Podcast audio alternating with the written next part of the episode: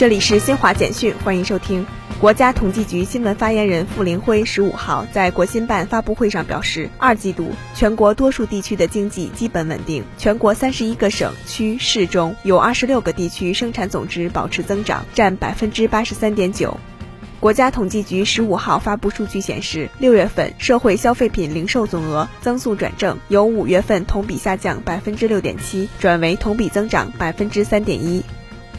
七月十五号，第十七届中国青年女科学家奖颁奖典礼在京举行，付巧妹等二十人，中国中医科学院中药研究所分子生药学研究等五个团队分别获第十七届中国青年女科学家奖和团队奖。